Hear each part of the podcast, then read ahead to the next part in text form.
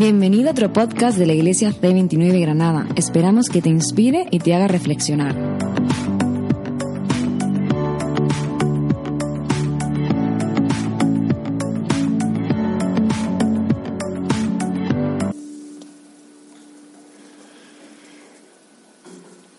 Esta mañana, Gonzalo y Priscila, eh, en su deseo también de conocer mejor el contexto al cual han llegado, fueron a visitar otra expresión de la iglesia por la mañana y en su bondad eh, se llevaron a nuestros dos hijos mayores, con Nico su hijo también.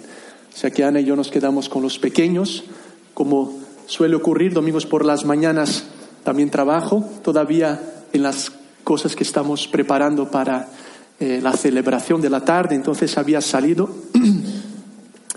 a reflexionar más sobre este mensaje y, para hablar con Dios y de pronto me llama Ana, puedes venir rápido porque me he lastimado. Y yo, y no se escuchaba bien, entonces terminé la tostada y no, eso no. Lo primero, lo primero, no, que va. Iba andando, salí corriendo a casa, ya hablando con Dios y digo, ¿qué podrá haber sido? No, eh, no fue nada grave, pero Ana se había cortado. Estaba preparando algo para nuestros mellizos y con la licuadora le dio y, le dio el dedo. Entonces tenía la mitad del dedo en el suelo. Cuando no, eso tampoco, no fue tanto. Es que es bueno crear un poco de drama al inicio y así tengo tu atención aquí, ¿no? Pero no fue la, con la licuadora y se cortó el dedo, ¿no? Y bueno, traté de ayudarle y Valentina y Pietro ahí, pupa mamá, pupa mamá, pupa mamá. Y nosotros tratando de, de, de tener la sangre y eso. Y a los dos nos vino a la mente algo que pasó en el verano, en el último verano. Eh, estábamos en Mallorca y antes de que pienses, ah, fui a, a predicar a Mallorca y unas 15 veces en una semana, ¿vale? Para que sepas que estábamos trabajando también. Y nos quedamos en casa de unos amigos eh, que nos cedieron su piso y Ana con un cuchillo se corta, creo que era, no sé, algo que estaba haciendo y, y fue bastante fuerte. Un amigo que es enfermero y estaba en, en otro piso, pero también en el mismo edificio, vino a ayudarnos y tal. Y algo que dijo Ana hoy fue, "Ay, es que qué, qué rabia tengo de mí misma, ¿cómo, cómo me pasan estas cosas? ¿no? Otra vez, básicamente, lo he hecho. Y, y pensaba que no necesariamente cortándonos, pero yo el primero, ¿cuántas veces no decimos eso? ¿Cómo es posible que lo hice otra vez? ¿Te ha pasado eso? ¿Cómo es posible que lo dije otra vez? ¿Cómo es posible que reaccioné así otra vez? ¿Cómo es posible que hablé con esa persona de esa manera otra vez? ¿Cómo es posible cuando había ya predeterminado no actuar de esa forma o no hablar de esa manera y lo, hice, y lo he hecho otra vez? ¿Cómo es posible que miré esa página en internet otra vez? ¿Cómo es posible que esa clase de palabras salió de mi boca o de mi mensaje otra vez? Si eres como yo, lo habré pensado esta mañana. Y si eres como yo, somos seres humanos y posiblemente esta semana nos haremos otra vez esta pregunta.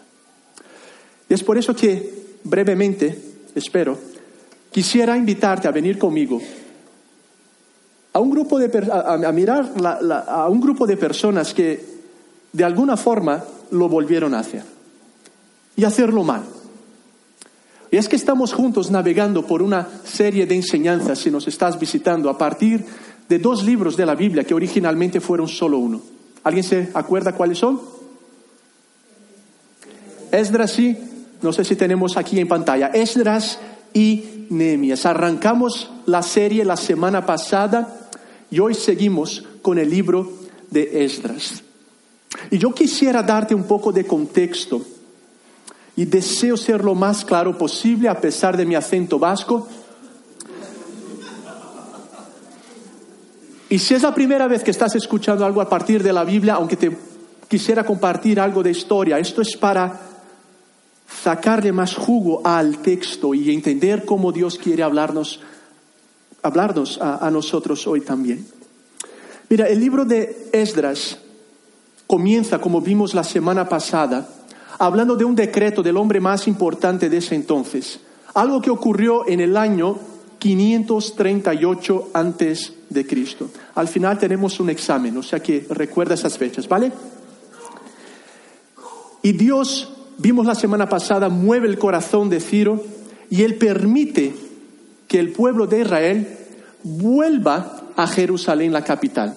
Lo que había pasado es que, según profecías anteriores, el pueblo había decidido desobedecer a Dios, dejar los caminos de Dios y como consecuencia, también el imperio de Babilonia invade Jerusalén, destruye el templo y las casas y se lleva a la gente, se lleva al pueblo. ¿Vale? Eso es lo que describimos como exilio a la Babilonia. El imperio babilónico cae, vencido por el imperio persa, y ahora estamos en el libro de Esdras y Nehemías en el imperio persa, cuando por primera vez, por un decreto de Ciro, permite que parte de la gente vuelva a reconstruir el templo y las murallas en Jerusalén, más o menos 70 años después de la invasión, justamente como el profeta Jeremías había anunciado. Y la semana pasada veíamos como Dios cumple su promesa y Dios es absolutamente soberano sobre toda la historia de la humanidad. Así que 538 antes de Cristo hay un decreto.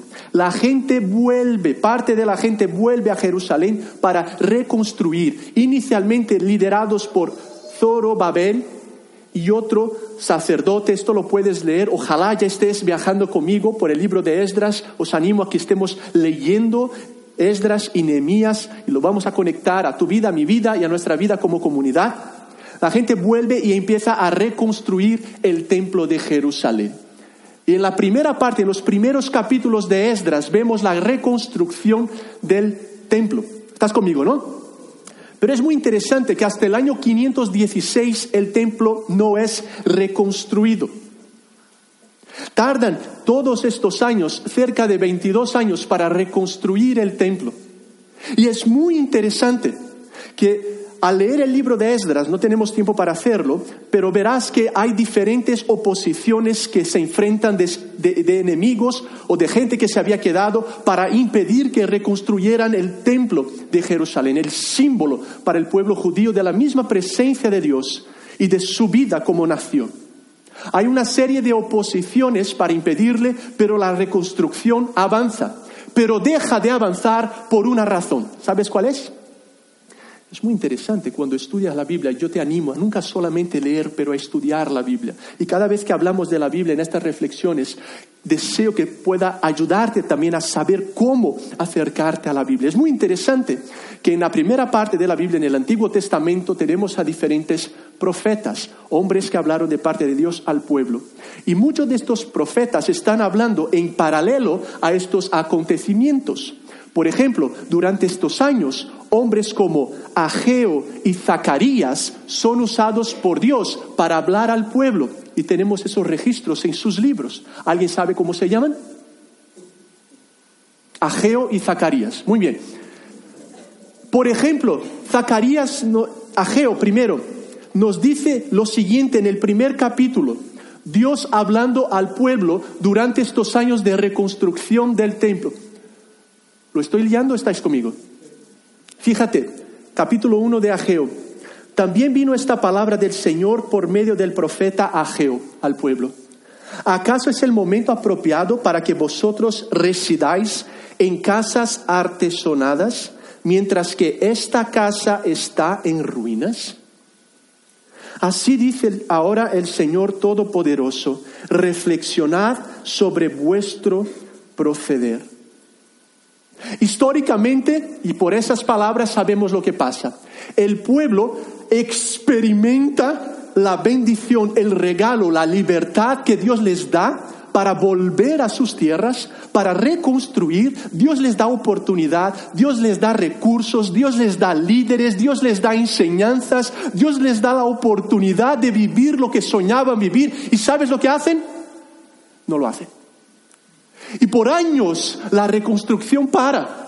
Y sabemos por ajeo que lo que están haciendo es, bueno, con el dinero que tengo, con el tiempo que tengo, voy a hacer mis cosas, mis casas, mi carrera, mis diplomas, nuestro futuro, nuestra familia, y se ponen a construir casas. Y dice Dios, ¿cómo es que decís que no es tiempo de construir mi templo si estáis construyendo unos pedazos de casas para vosotros? Y mi templo está parado. ¿Entendéis el momento histórico? La gente regresa y no lo hace. No fue la oposición de los enemigos, sino su propia eh, pasividad delante de la situación lo que hace parar la reconstrucción del templo. Y Dios utiliza a gente como Ageo para decirles, ¿qué es lo que estáis haciendo?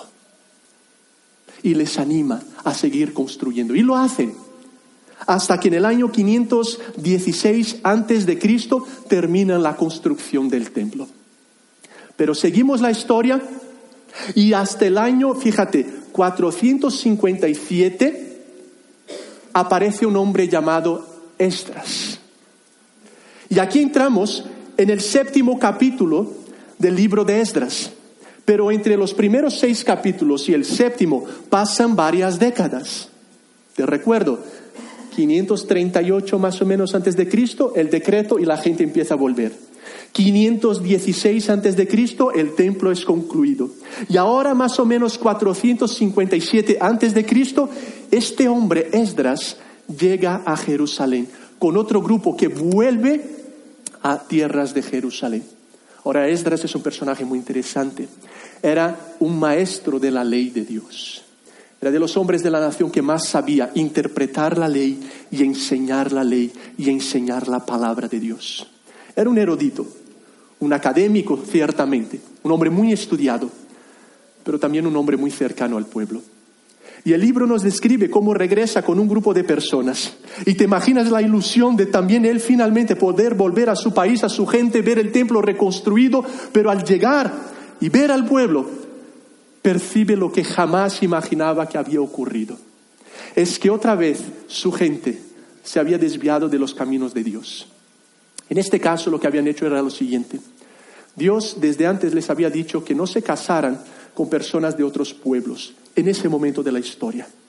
Porque eran personas y pueblos y, y naciones que adoraban a otros dioses, que vivían prácticas que a Dios no le agradaban. Y Dios claramente les dijo que no lo hicieran para que esas prácticas y esa idolatría no penetrase en la vida del pueblo. Y lo hacen. Y cuando Esdras llega se da cuenta que la gente se había mezclado con los otros pueblos, que Dios ya no era el Dios de las familias de Israel. Tiene una profunda reacción, muy interesante. No tenemos tiempo para verlo todo, pero me gustaría leerte la oración de Esdras al darse cuenta de lo que estaba pasando. Él habla con Dios y en Esdras capítulo 9 dice lo siguiente, Dios mío, estoy confundido y siento vergüenza de levantar el rostro hacia ti, porque nuestras maldades se han amontonado hasta cubrirnos por completo. Nuestra culpa ha llegado hasta el cielo. Desde los días de nuestros antepasados hasta hoy, nuestra culpa ha sido grande. Debido a nuestras maldades, nosotros, nuestros reyes y nuestros sacerdotes fuimos entregados al poder de los reyes de los países vecinos. Hemos sufrido la espada, el cautiverio, el pillaje y la humillación como nos sucede hasta hoy. Pero ahora tú, Señor y Dios nuestro, por un breve momento nos has mostrado tu bondad al permitir que un remanente quede en libertad y se establezca en tu lugar santo. Has permitido que nuestros ojos vean una nueva luz y nos has concedido un pequeño alivio en medio de nuestra esclavitud. Aunque somos esclavos, no nos has abandonado, Dios nuestro, sino que nos has extendido tu misericordia a la vista de los reyes de Persia. Nos has dado nueva vida para reedificar tu templo y reparar sus ruinas, y nos has brindado tu protección en Judá y en Jerusalén. Y sigue la oración diciendo, Y ahora, después de lo que hemos hecho, ¿qué podemos decirte? No hemos cumplido los mandamientos que nos diste por medio de tus siervos los profetas cuando nos advertiste. La tierra que vais a poseer está corrompida por la impureza de los pueblos que la habitan, pues de un extremo a otro ellos la han llenado con sus abominaciones. Por eso, no permitáis vosotros que vuestras hijas ni vuestros hijos se casen con los de esos pueblos. Nunca busquéis el bienestar ni la prosperidad que tienen ellos, para que vosotros os mantengáis fuertes y comáis de los frutos de la buena tierra, y luego se la dejéis por herencia a vuestros descendientes para siempre. Después de todo lo que nos ha, nos ha acontecido por causa de nuestras maldades y de nuestra grave culpa, reconocemos que tú, Dios nuestro, no nos ha dado el castigo que merecemos, sino que nos has dejado un remanente. ¿Cómo es posible que volvamos a quebrantar tus mandamientos, contrayendo matrimonio con las mujeres de estos pueblos que tienen prácticas abominables? ¿Acaso no sería justo que te enojaras con nosotros y nos destruyeras hasta no dejar remanente ni que nadie escape? Señor, Dios de Israel, tú eres justo. Tú has permitido que hasta hoy sobrevivamos como remanente. Culpables como somos, estamos en tu presencia, aunque no lo merecemos. Y luego, a través de la enseñanza de la palabra de Dios, este hombre es usado en manos de Dios para llamar al pueblo regreso a la palabra de Dios, a los mandamientos divinos y entender una y otra y otra vez que Dios tenía lo mejor para ellos. Pero ellos una y otra y otra y otra vez abandonan los caminos de Dios, hacen su propia voluntad y lo vuelven a hacer, y lo vuelven a hacer, y lo vuelven a hacer. Y una y otra vez lo vemos en la misma oración de Esdras, experimentan la bondad, el perdón, la misericordia divina, diciéndoles, una vez más, una vez más, una vez más. Y de manera especial, como el Señor hace a lo largo de la historia, utiliza su palabra para llamar a su pueblo de regreso a su voluntad, levantando a personas que hablan de parte de Dios, diciéndoles, volved, volved a mis caminos. Aunque otra vez me hayáis abandonado, aunque a pesar de las puertas que abrí, de las oportunidades que di, de la gente que puse a tu lado, de todas, todos los factores favorables para que vivieras mi voluntad, has decidido apartar estás experimentando las consecuencias. Pero una y otra vez te llamo de regreso, te invito a volver. Y es tan impresionante lo que dice Dios durante esos años, que incluso llega a decir en palabras de Zacarías lo siguiente. Zacarías 12, en una de sus profecías, dice lo siguiente.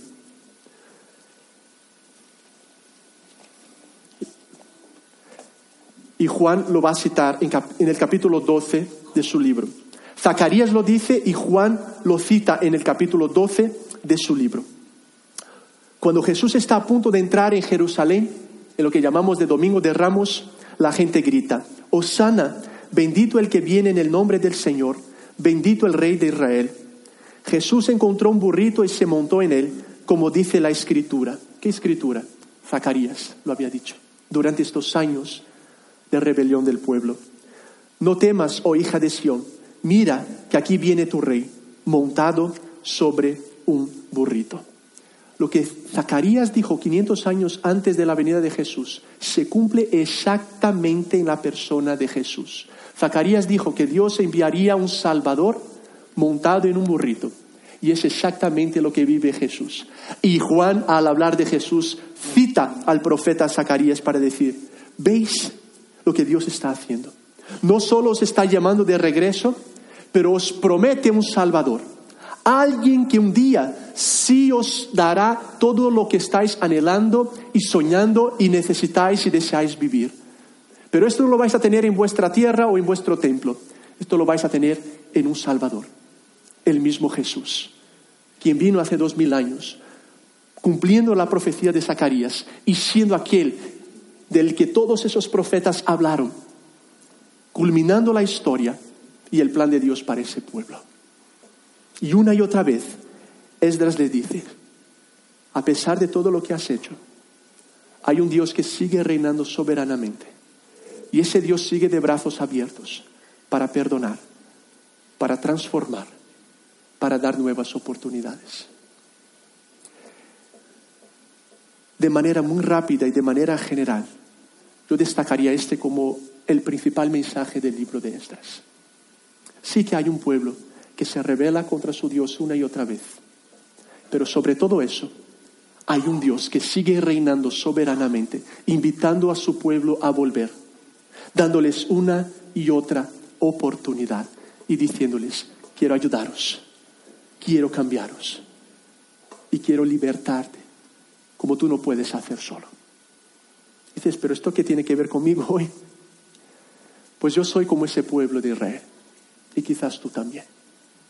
Y quizás esta tarde una vez más tenemos que recordar, a pesar de lo que hemos vuelto a hacer, existe un Dios que quiere abrazarnos, perdonarnos, reconstruirnos y darnos nuevas oportunidades. Un Dios que insiste con nosotros. Y quizás esta tarde nos hace la misma pregunta que hizo al pueblo a través de las palabras de Ageo. Elder, María, Dani, reflexionad sobre vuestro proceder.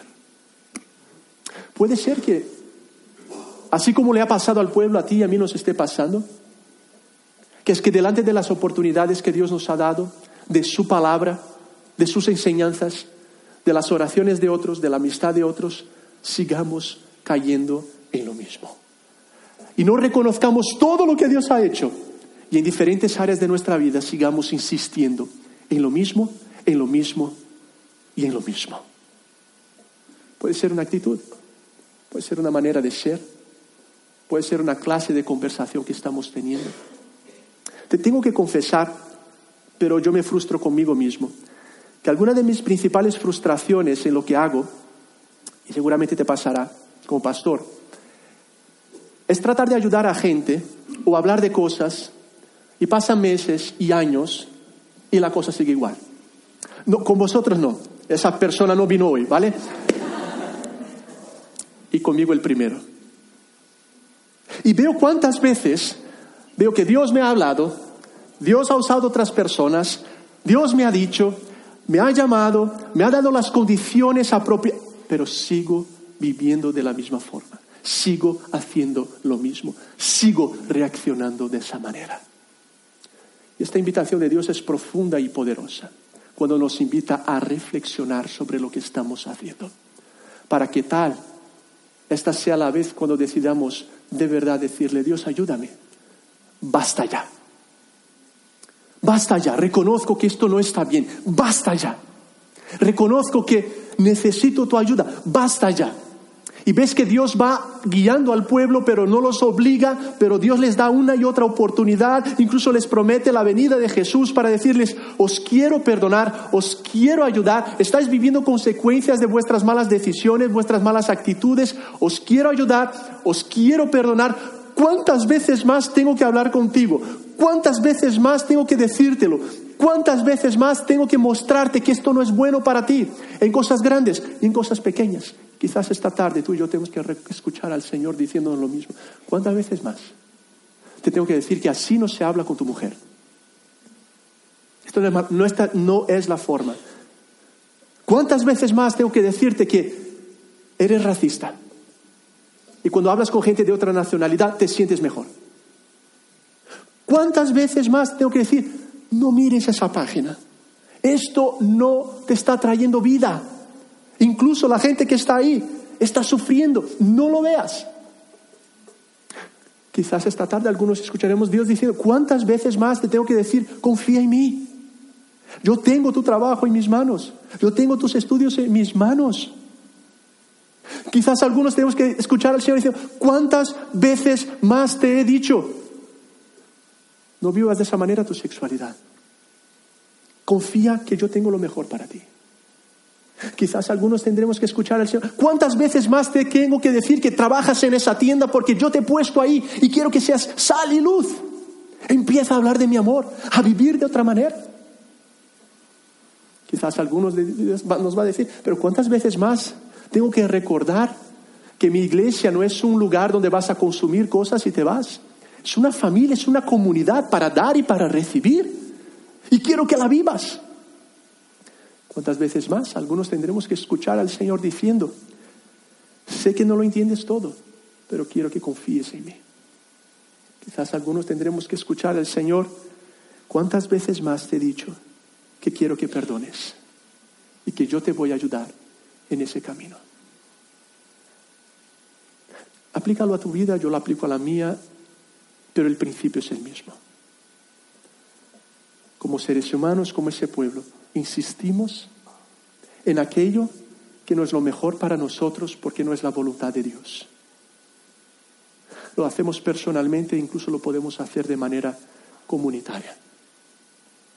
Pero ese Dios una y otra vez hará lo siguiente.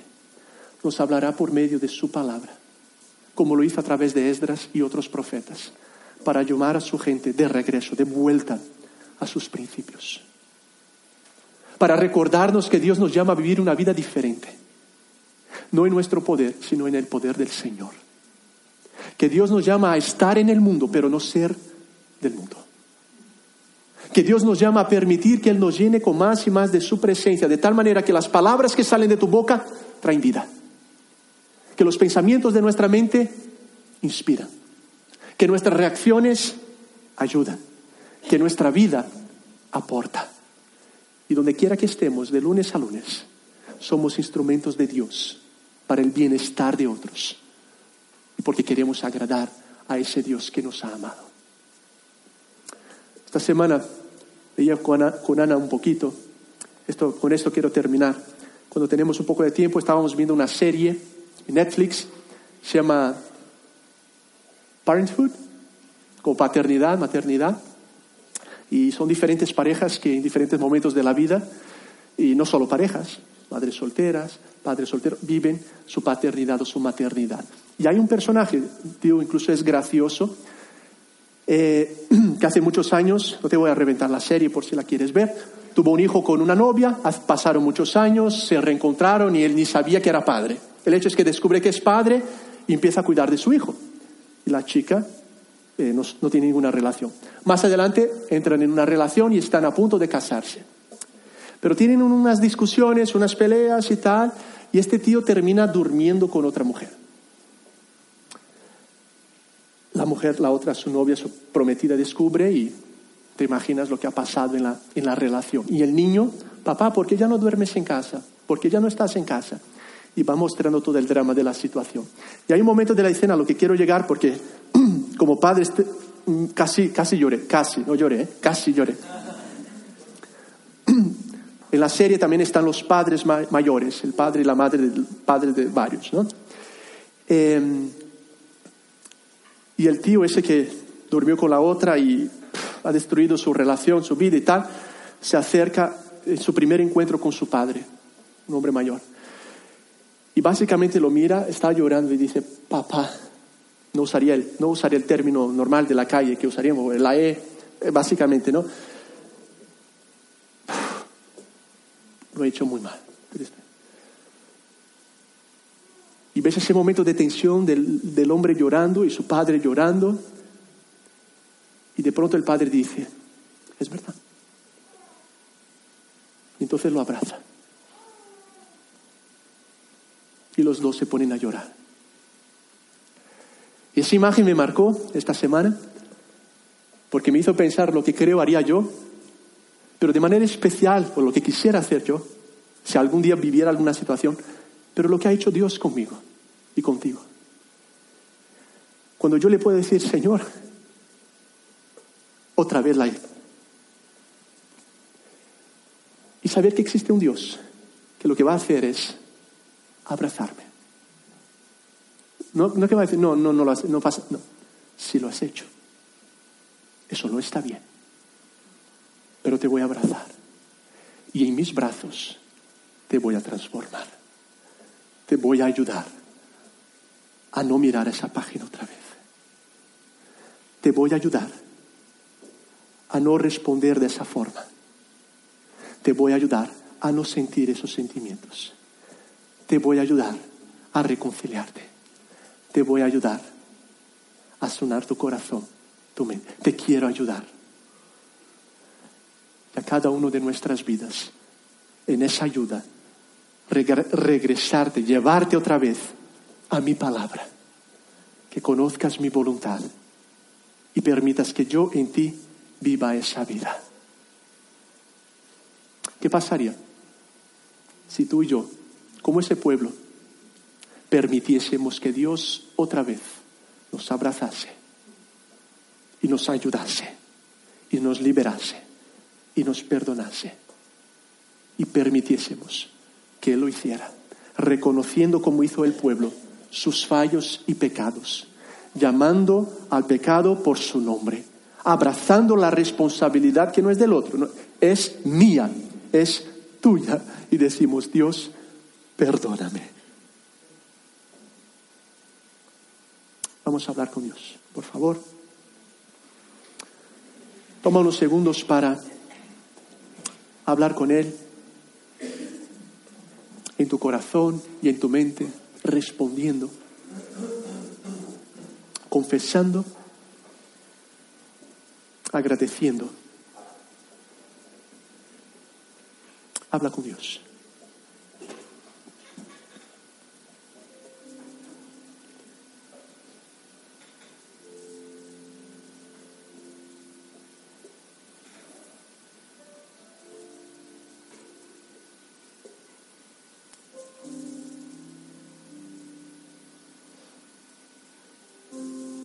Y de manera especial y perfecta lo has expresado en tu venida en la persona de Jesús, que murió en nuestro lugar llevando nuestros pecados en esa cruz y resucitó y está vivo reinando y en él encontramos perdón. Como dijo Pablo, ya no soy yo quien vivo, sino Cristo vive en mí. Por eso que quizás algunos esta tarde nos identificamos con ese pueblo de Israel, que a pesar de tener las oportunidades, las posibilidades, los recursos, la gente, las enseñanzas, sigue cayendo en lo mismo, sigue haciendo lo mismo. Y muchas veces no son los ataques externos, somos nosotros mismos los que dejamos de construir el templo. Somos nosotros mismos los que nos casamos. Somos nosotros mismos los que, en otras palabras, decidimos rebelarnos contra ti y hacer lo que tú no nos llamaste a hacer. Perdónanos, Señor. Confesamos. Reconocemos por voluntad propia lo que tú ya conoces y sabes en tu soberanía. Y ahora mismo te pedimos, Señor, que donde hay oscuridad, donde hay esa sensación de suciedad, donde hay ese peso que causa el pecado, pueda venir tu gracia, tu luz y llegar a lo más profundo del alma para perdonar tu palabra nos promete, si confesamos nuestros pecados, Dios es fiel y justo para perdonarnos de todos nuestros pecados. Es lo que queremos hacer, Señor. En tu abrazo. No es ser transformados para luego ser abrazados. Somos abrazados por ti, con nuestra suciedad, con nuestra rebeldía, y en tus brazos somos transformados. Hazlo ahora mismo, te pedimos, Señor. Y transfórmanos, haznos más parecidos con Jesús personalmente y como iglesia. Que anhelemos tu pureza, que anhelemos ser como tú eres y permitamos que tú nos sigas transformando a diario, Señor. Tú nos has dicho, sed santos como yo soy santo. O en palabras del poeta y del salmista, que las palabras de mis labios los pensamientos de mi mente sean agradables a ti, Señor. Que este sea nuestro anhelo. Llévanos a ti, Señor, porque de ti necesitamos.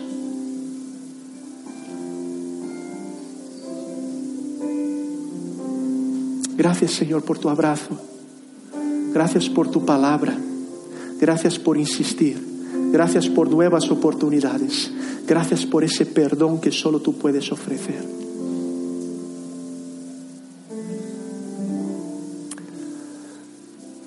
Seguimos en oración.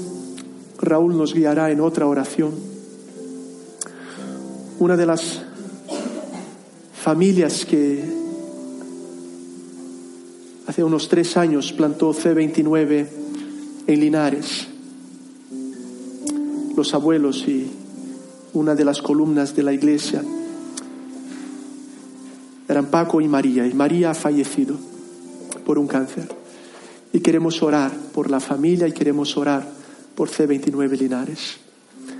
Queremos orar también por las mujeres que están volviendo de Marruecos. Unos días muy intensos, muy especiales, luego nos contarán sobre el viaje misionero. Pero sigamos en oración por esas dos razones también.